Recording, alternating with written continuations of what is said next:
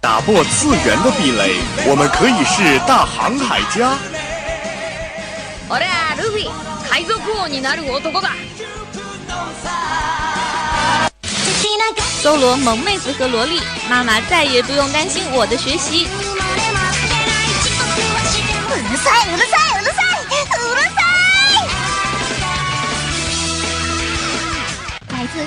日本、欧美、全世界的 ANG News，让你的耳朵根本停不下来。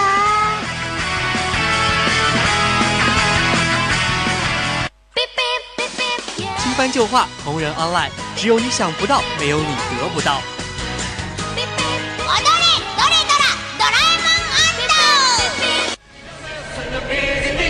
不要叫我们红领巾，我们也不是活雷锋。因为一切精彩尽在慢动作。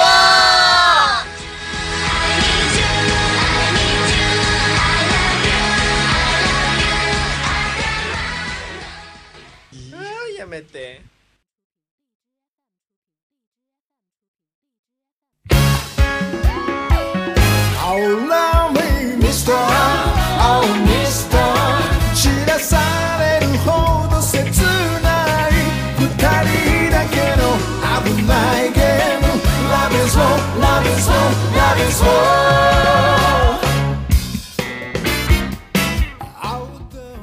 Hello，各位听众，欢迎在周五的晚上继续锁定收听 FM 九十五点二浙江师范大学校园之声。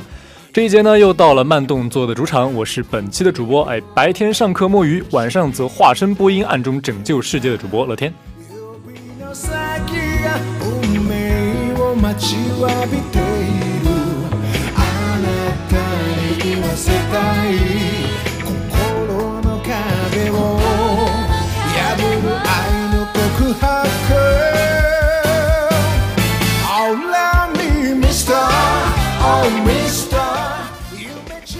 那么在本期节目正式开始之前呢，还是来为大家做一个简单的预告。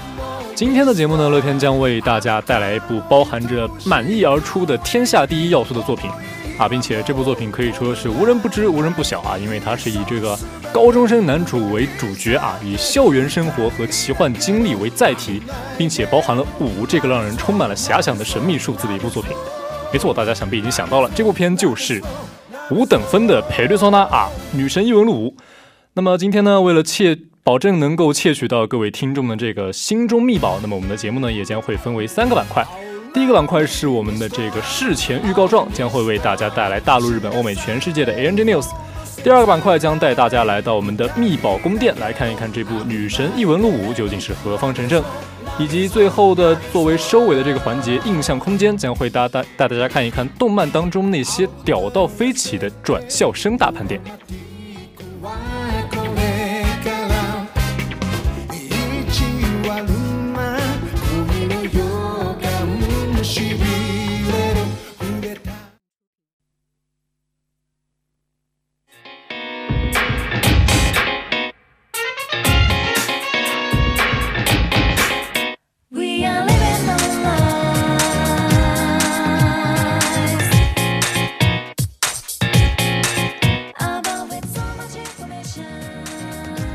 好，那么首先是来到我们今天节目的第一个板块预告状，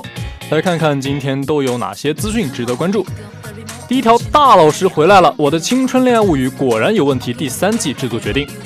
刘德华创作的这个轻小说《我的青春恋爱物语》果然有问题啊，因为这个名字实在是太长了，以下简称“春雾”。那么自从这个《春雾》公开之后呢，就一直广受大家的好评和欢迎。那么自从2013年开始动画化，到2015年第二季播出完成，那么这个动画版呢也是暂时宣告完结。而最近呢，官方在即将发售的杂志表纸上，则是宣布《春雾》的第三季也是做出了一个动画化的决定。虽然说呢，具体的开播日期等等详情还没有公布，但是根据外网已经拿到漫画的网友所述，这个第三季的制作已经绝对是没跑了。那么《春雾》这部片子呢，讲述了梦想是不工作的死鱼眼高中生底气鼓八番，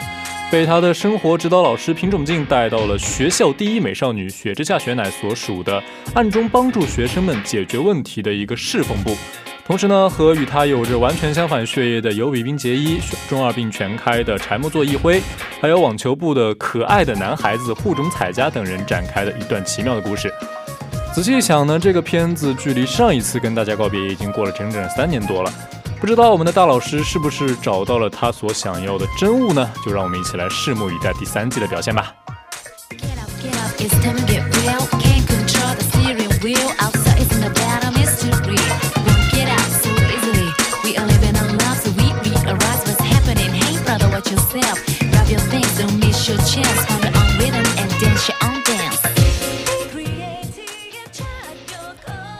好的，那么接下来是今天的第二条资讯啊，熟悉的味道，TV 动画《水果篮子》新系列正式 PV 公开。那么这个由日本漫画家高屋奈月创作的经典少女漫画《水果篮子》将从今年四月五号起播出焕然一新的电视动画系列。那么近日呢，官方也是公开了新的主视觉图和正式 PV。PV 当中呢，放出了它的 OP Again 以及 ED Lucky Ending。新系列动画呢由 T TMS 负责制作。那么在故事当中呢，身为女主角的高中生本田透，在失去了自己唯一的亲人母亲之后呢，过起了独自一人的帐篷生活。但是呢，在这个机缘巧合之下，透安扎帐篷的地方正好位于历史渊源的家族草魔家的领地之内。于是呢，这个透就自然而然的就在草魔子无的邀请下，成为了草魔家的佣人，要与学校里王子般的存在草魔游戏以及视游戏为眼中钉的草魔甲两人一起生活。然而啊，透仍未知晓，草魔家自从数百年前就被忌讳的诅咒所束缚的一个事实。那么这部片子呢，身为十年前的一部可以说是催泪少女名作吧。剧情方面呢，当然不管是老观众为了怀旧，还是新观众呢为了满足好奇心，这部片子的新制作都还是有非常高的一个可看性，可以期待一下的。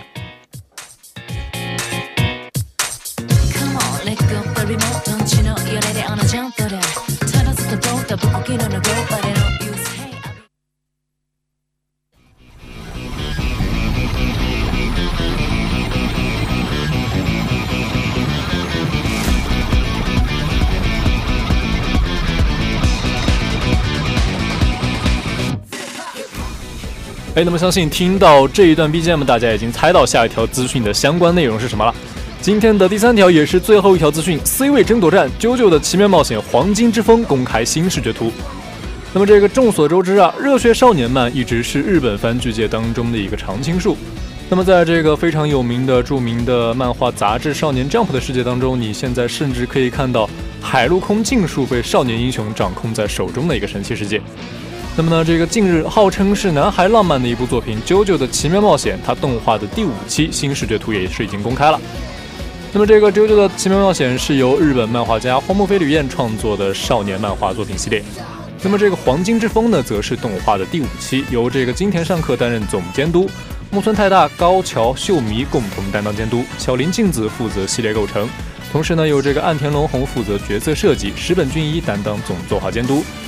故事讲述了一个住在意大利那不勒斯、继承了乔斯达家族宿敌啊，也就是迪奥同志的血脉的青年男子乔鲁诺·乔巴拿的故事。那么我们的这个乔鲁诺·乔巴纳同学呢，幼年时遭受迫害而自暴自弃，但是呢，却又由于拯救了一名黑帮男子，从而学会了相信他人，不忘恩义，保持着敬意对待自己的黑帮。然而，在十五年的在十五岁的乔鲁诺与统领意大利黑社会的黑帮组织 Passione 一同引发事端之后呢，则是成为了被盯上的目标。那么这一次公开了新的视觉图啊，不仅出现了主角公乔鲁诺，并且还出现了布加拉提等等一系列角色，还公布了一个新的片头曲《叛徒的安魂曲》。它的一个先行配信信息，并且呢，海报当中还出现了大家熟悉的啊，这个一边死一边活的这个魔鬼站位。当然呢，在上一周经过了一周的总集篇的停更之后呢，我们的《黄金之风》也是迎来了新的 OP 以及啊崩坏的一塌糊涂的新的一集。那么也是希望这部作品能够在大卫社的制作之下善始善终吧。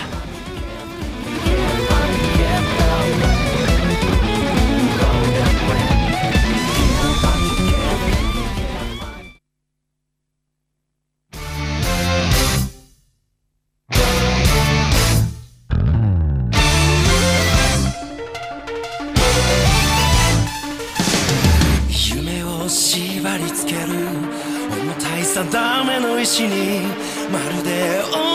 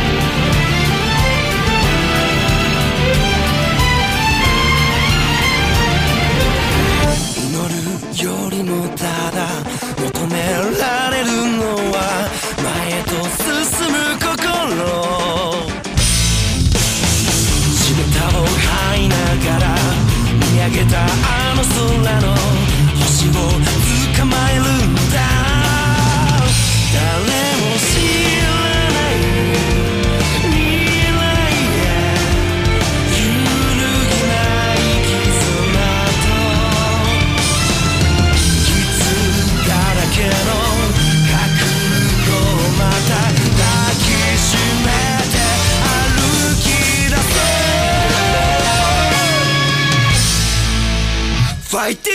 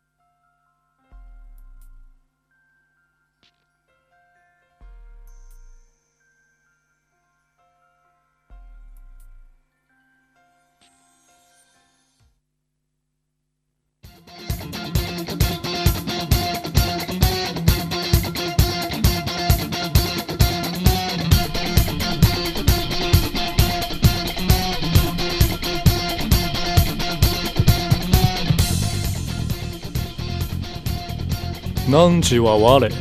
wa le wa nonji 当今世界已非其本来该有的面目，世界充满着扭曲，毁灭已无可避免。对抗宿命，祈求变革之人，世间亦称他们为鬼片师。汝即为鬼片师，现在就去面对这世界扭曲的深渊吧。欢迎来到本期节目的第二板块“密宝宫殿”，今天将为大家带来这一部《女神异闻录五》。那么，相信对这个主机游戏领域稍微有一点了解的朋友们，大概都或多或少的听说过《女神异闻录》这个系列。这款由 Atlas 制作并发行的 JRPG 系列游戏，到现在已经出到了第五部的正统续作。《女神异闻录五》自2016年9月15号在日本地区发售以来，一直都广受好评。当他在2017年进入国际市场后，更是流出了 P5 天下第一的一个传说。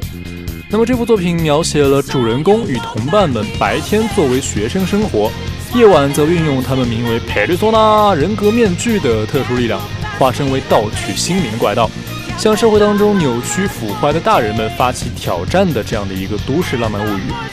这部在二次元享有盛誉的神秘作品，终于也是在去年成功动画化并播出了。有这个神秘英俊的少年怪盗，不知真身的猫咪使者，哪怕是完全没有玩过游戏的人，也会情不自禁地被这个时髦度爆表的设定吸引，然后去关注一下。那么，这样一部被推上顶峰、奉上神坛的作品，它的魅力点究竟又在什么地方呢？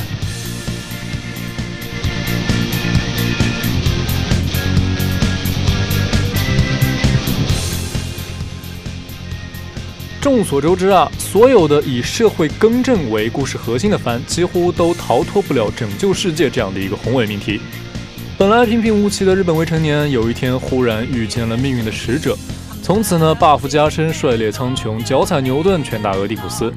凭借各种不合理的设定，从此使世界得到和平，人类得到解放。这种看似热血的外表下，竟是空洞的个人英雄主义和自我意识过高的空想主义。在那个世界里啊，英雄呢是无私的、完美的，是为了拯救世界而诞生的；而世界呢是可以随意被毁灭的。但毕竟，越是单纯没有逻辑的胜利，越能够让人们得到快感。所谓哪里有市场，哪里就有伤害。作者们呢，也是为了销量和收视率，依旧决定一错到底，永不回头。而我们的《女神异闻录五》不仅把千篇一律的力量设定从天赐改为了自我觉醒，故事背景的选择也是硬核的不行的沉重的社会现实。故事视角也从传统的单人转换为多人，对每个人物的故事都展开了详细合理的叙述，人物形象也塑造的饱满而生动。为求学默默忍受指导教师体罚的运动部部员，因受过校园欺凌过度自卑色厉内荏的男生，追求真相却被污蔑降职的新闻记者，每个人都是有血有肉的存在。虽然啊，在国内我们还是大大咧咧地喊着《女神异闻录》这个名字，但真名佩瑞索纳紧扣的是由弗洛伊德合作者荣格创造的一个心理学名词 “persona” 这个主题。那么在设定当中呢，被不公理的欲望压迫和残害的人们，在某个时刻突然爆发出心中的哀怒和不满，他们的愤怒和不甘唤醒沉睡在内心世界当中的人格面具，同时呢得到他们的力量，获得在内心世界行侠仗义，从而改变现实的能力。而作为人格更正战场的殿堂，就是由本人深度腐朽的欲望扭曲而成的意识空间。每个出场殿堂的类型设定跟十宗罪有些相似，也是该剧借鉴西方神话的哲学内涵与探索人类欲望深意的体现。听起来有点玄乎，有点类似于《盗梦空间》的逻辑。获得佩雷托纳的人可以通过对意识世界的改变来影响现实的世界。其实呢，前作的 P 三也好，P 四也好，讲的也差不多是同类型的故事。但五代的主人公和他的朋友们经历要更加华丽一些，也更加的时髦一些。怪盗团里的所有成员都或多或少有着这样那样悲惨的现在或者过去。不满教师专制管控而被陷害退步，从此梦想折戟的前田径社王牌版本龙司，因天生美貌从小受排挤，为唯一朋友的前途不得不忍受骚扰的混血模特高卷信，身为孤儿被领养自己的画家盗取作品创意的天才美少年喜多川佑介。生活在姐姐光环下，被迫扮演乖乖女孩的学生会长新岛真，外表完美、内心阴暗、表里不一的高中生侦探明智无郎，以及被大企业家父亲为利益出卖的大小姐奥春春等等。每个人都有属于自己的痛苦和创伤，也都有着属于自己独一无二的人格面具。人格面具的形象与拥有者本人的内心状态有极大的联系。打个比方说，高卷信他在犯案者的色欲殿堂觉醒的力量，就是《梅里美悲剧》里追求自由的吉普赛女郎卡门；而作为大小姐典范的奥村春，初期在父亲的殿堂当中觉醒的人格面具，就是三个火枪手中登场的女性反派角色米莱迪，是一位在其优雅的裙底之下藏着强而有力的武器的女性。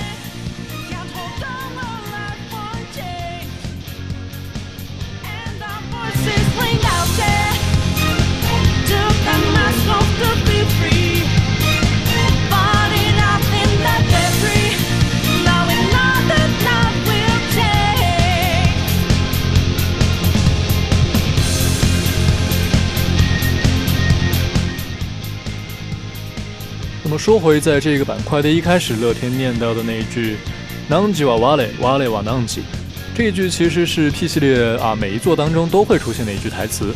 你既是我，我既是你。在现实意义方面，P 五呢也是做的极为出色。他摆脱了热血少年动画一贯的人物思想高层次追求，把视线呢落回到平凡少年的心路历程上，关注每个平凡人类日常生活当中琐碎的不平凡的挫折和苦难。并为其带去自我更生的主题，即通过自我努力获得新生的勇气和力量。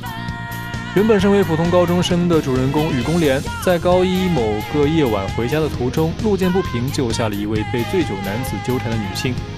却在事后被受害人和犯罪男子一致指认为暴力案件的犯罪者，留下了人尽皆知的前科，不得不背井离乡，转学来到东京，开始被监视的生活。见义勇为成了耻辱的罪迹，英雄沦为了待宰的羔羊。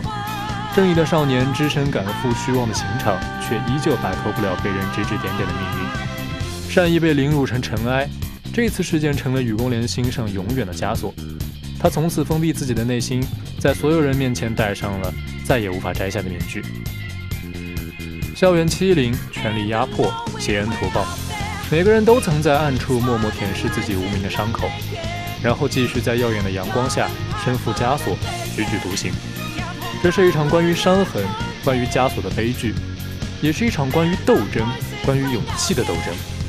同样身负伤痕的人们在命运的安排下相遇，了解彼此的过往，在相互了解当中增进感情，在共同斗争中逐渐解开对方心灵上的枷锁，给予彼此敢于直面过去和未来的勇气。觉醒设定中属于自己独一无二的人格面具，从羔羊成为斗士，从弱者变成勇者，去拯救那些像他们一样曾经受过或正在遭受着不公待遇的人们，为他们带去勇气和自我更生的力量。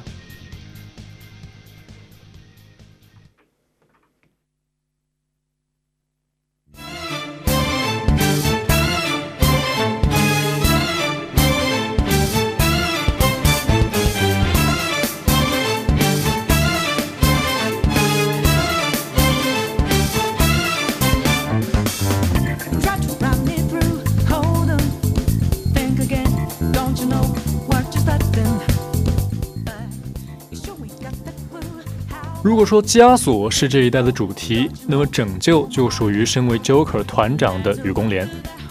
身为怪盗团最高领导者的主人公雨宫莲，具有能够使用所有种类人格面具的能力。外表看上去像个乖巧无口的普通学生的他，承续了 P 一以来男主角一向的酷酷少话的风格。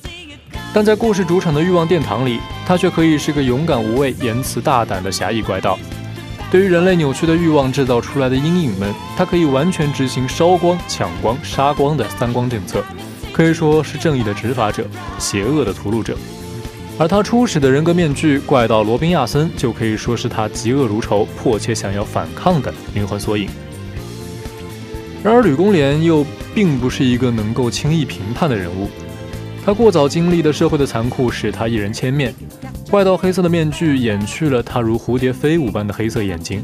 也隐去了他的面容与心灵。他无疑是十分出色的，有着敏锐的观察力和绝对的领导力，在关键时刻所做出的判断总是果决而正确。如果我们不是作为旁观者相对全面地了解过他的人生，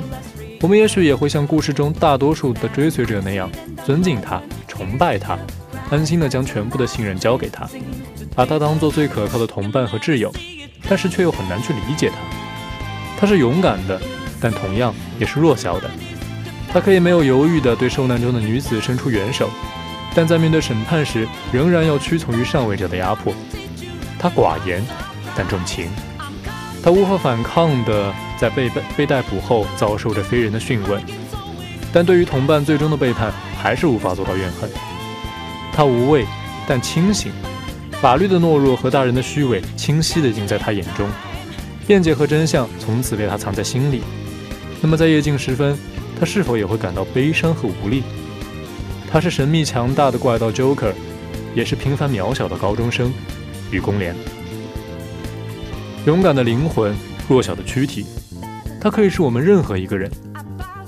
在乌拉圭现代主义文学代表人物何塞·恩里克·多罗《坚硬的荒原》一文中，一望无际、坚硬如铁的荒原象征着生命，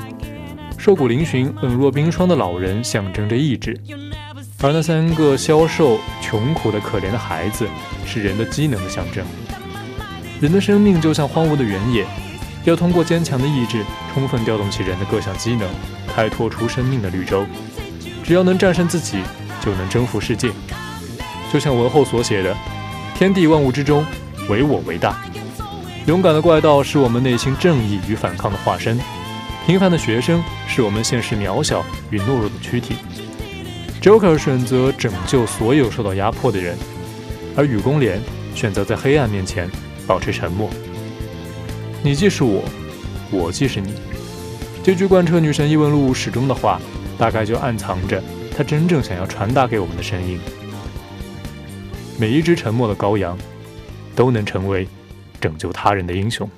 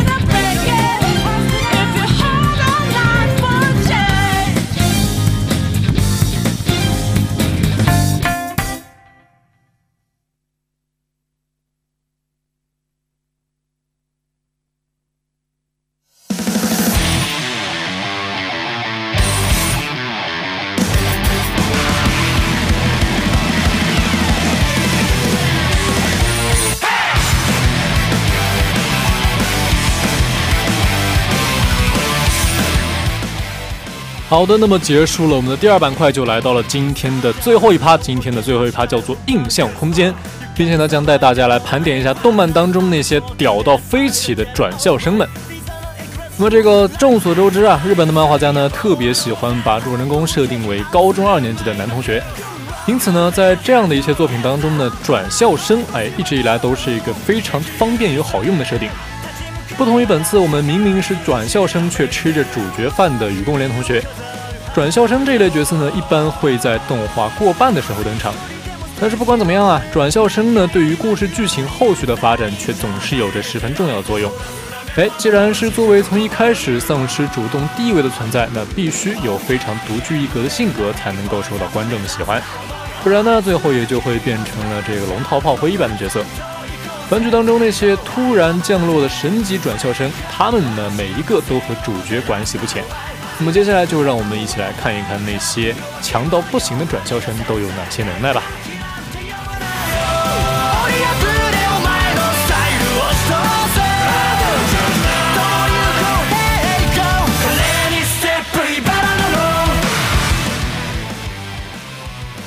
好，那么我们今天的第一位新同学是来自摩卡少女樱的李小狼同学。好，那么这个古人也是有诗云啊，童年初恋李道长，正值少男李小狼。哎，好诗好诗。那么这个作为官方设定的男主角，身为港仔的李道长，在命运的指引下来到了日本魔王魔法少女木之本樱所在的学校读书，并且呢，也是由此展开了一段欢喜冤家、终成眷属的甜蜜魔幻恋爱故事。两个人呢，在相互较量和竞争收集骷髅牌的过程当中呢，相互熟知，所形成的羁绊也让不少老姐姐老哥哥大呼：“呃，这谁顶得住呀？”而李道长本人呢，也是从小三观就正的不行，是一个责任心爆棚的温柔霸道小总裁。哎呀，果然啊，这个拿到男主角剧本的转校生真的是神也挡不住哟。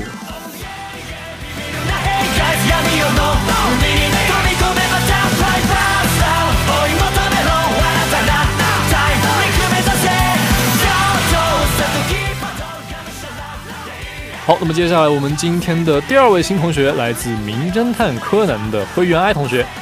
那么这个灰原哀呢，本名宫野志保，真实身份是黑组织的成员雪莉，同时呢，也是身为开局的万恶之端万恶之端缩小药物 APTX 四八六九的发明者。灰原哀呢，他从一出场就充满了神秘感，博学多才，善于推理，异常冷静，朦胧的善良，冷淡的天真。有着和柯南不同神秘的成熟魅力的灰原哀，不仅点满了外貌上的魅力点，还拥有常在反派和女主角上出现的复杂身世。因为姐姐宫野明美被杀害，在走投无路的情况下服下药物逃离组织，化名为灰原哀，寄宿于阿笠博士家中，转入柯南所在的帝丹小学一年 B 班啊，并且一读就是读了十几年。从此呢，也是成为主角团的一个常驻嘉宾，剧里剧外都极具存在感，人气呢也是直逼正宫女主毛利兰。同时呢，这个柯哀党和新兰党呢，一直以来也是贴吧 CP 大战的主要战力。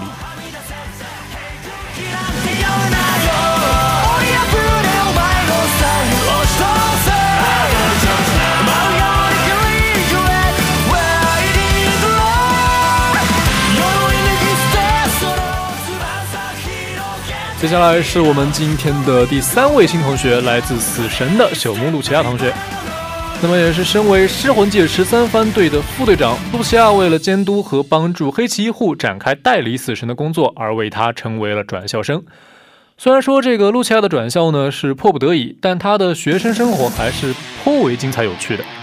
尽管呢说话时常常会出现奇妙的发言和诡异的发音，以及发生不会喝软饮料的常识不足的事件，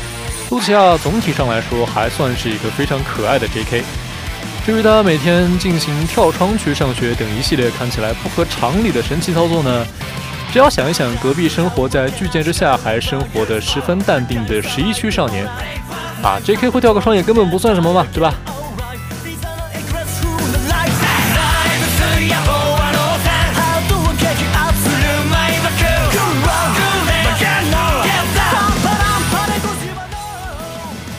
好，那么今天的最后一位新同学，虽然相比于前面三位来讲，可能知名度并没有那么高，但是他的身价还是啊，怎么说呢，非常有保证的。今天的最后一位新同学来自《公主恋人》的有马哲平同学。那么这个原本是普通学生的有马哲平，因为父母在事故当中双亡，被突然出现的日本经济巨头祖父有马一心收养，成为有马一族继承人的哲平呢，从此也是迎来了与原来大相径庭的上流社会生活。住所是豪华的住宅，服饰有精心挑选的仆人。一跃成为有钱人家少爷的哲平，在入读日本首屈一指的贵族学院私立秀峰学院后，理所当然地邂逅了各类优雅淑女，并由此展开一段段华丽的恋情。啊，那么综上所述呢，这位主角转校生又是一位号称自己平平无奇，但实际上跟这四个字什么关系也没有的谦虚男子。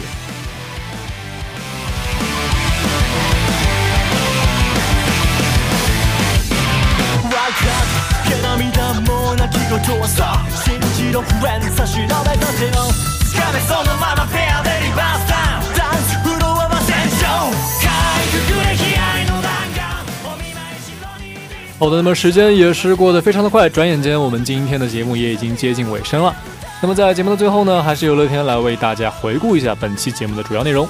今天的第一个板块预告状啊，今天由星之怪盗团为大家带来大陆、日本、欧美、全世界的 A N G News。第二个板块来到我们的密宝宫殿，今天为大家带来了这部天下第一的女神异闻录，以及最后的板块印象空间，今天为大家盘点了动漫当中那些屌的不行的转校生们。好的，那么以上就是本期节目的全部内容，我是主播乐天，我们下期再见。